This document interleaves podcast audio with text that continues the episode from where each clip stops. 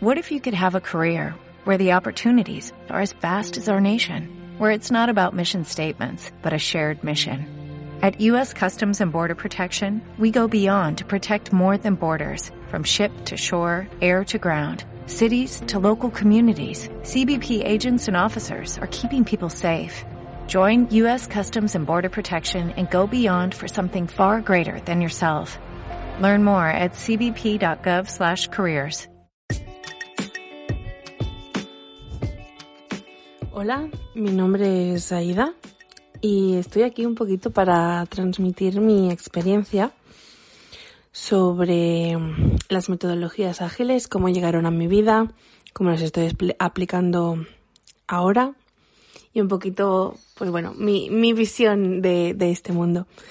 Antes de, antes de empezar, si, si sois, eh, si es el primer contacto que tenéis con las metodologías ágiles, bienvenidos a este mundo y si tenéis un poquito más de, conocimientos os animo a, a, seguir aumentándolos porque creo que, que es un tema mmm, muy interesante y donde hay mucho camino que recorrer.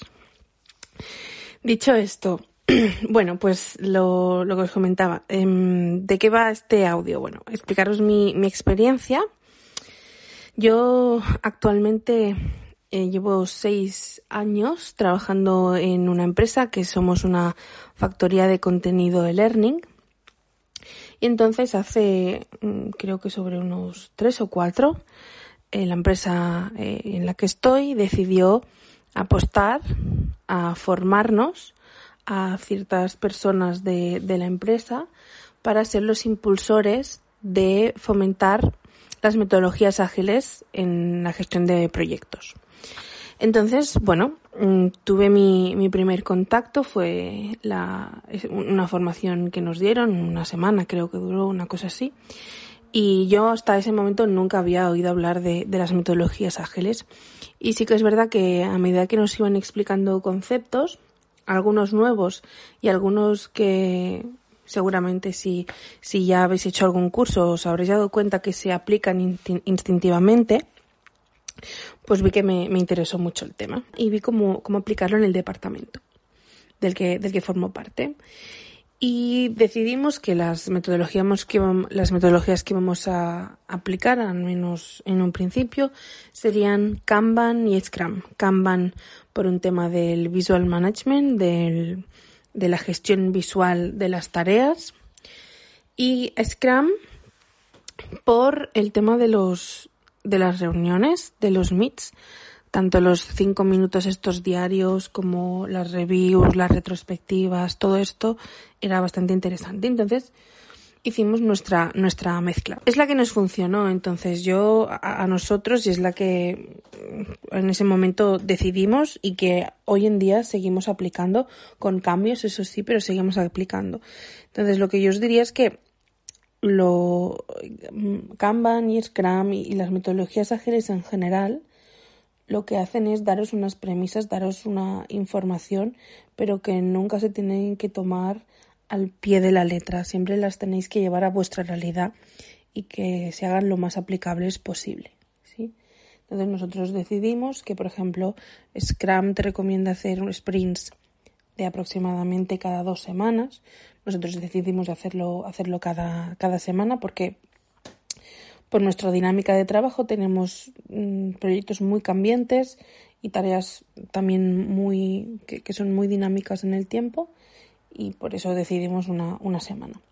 Entonces, basándome en mi experiencia, las claves que os podría dar serían que la comunicación del equipo es fundamental, es muy importante y además no solo la comunicación, sino el, el estar comprometidos con el proyecto, pero también entre nosotros como equipo y también creer en el proceso, creer en las metodologías ágiles, ¿de acuerdo?